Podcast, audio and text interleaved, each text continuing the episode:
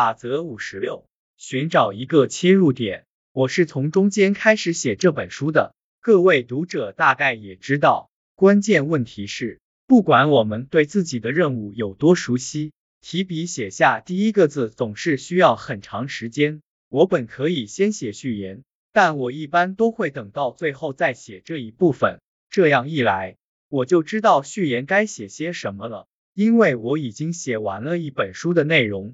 因此，我原本可以从法则一开始动笔，但在动笔的那一天，我对法则一没有感觉，而我知道最重要的事情是动笔去写，所以我选择了最符合那天心情的一条法则，以此为起点开始写作。有时，你认为如何从头开始是你应该想办法解决的问题，然而，不管是写书、策划活动，找房子、设计产品还是撰写报告，寻找可以开始的地方，可能才是最重要的问题。从头开始的困难通常会导致你陷入停滞，不断拖延。你不知道怎么开始，所以干脆不开始。一段时间过后，你会给自己增加第二个问题。时间正在不断流逝，这时你不仅没有开始行动。而且最后期限也正在慢慢逼近，额外的压力显然只会带来更多的麻烦。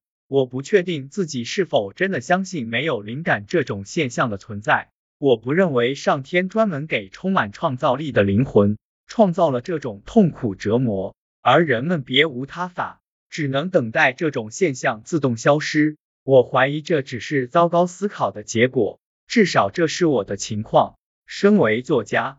你拥有掌控自己时间的奢侈优势，这也让你失去了宣称灵感没有降临的借口。我没见过多少中层管理人员在难以推进一份高难度的报告时宣称自己没有灵感，他们没法以此为借口推卸责任。无论你是作家、企业高管还是其他什么人，面对让自己陷入挣扎的重大挑战时，窍门之一就是换一种思考方式。你不需要从头开始写一本书，你可以从任何自己喜欢的地方开始。这个方法适用于任何事情，你只需要找到一个能让自己开始的地方，着手进行就是了。当你不够自信或者认为自己的知识储备不足时，你会发现问题变得更加棘手。因此，你要选择一个处于自身舒适区的元素。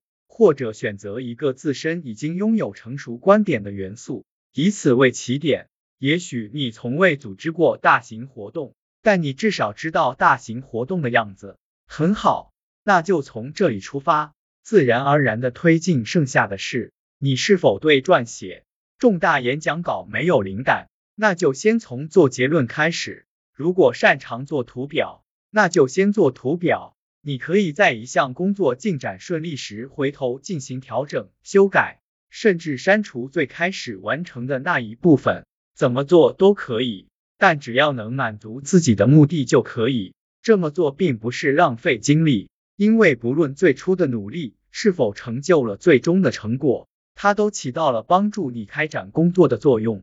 你不需要从头开始写一本书，你可以从任何自己喜欢的地方开始。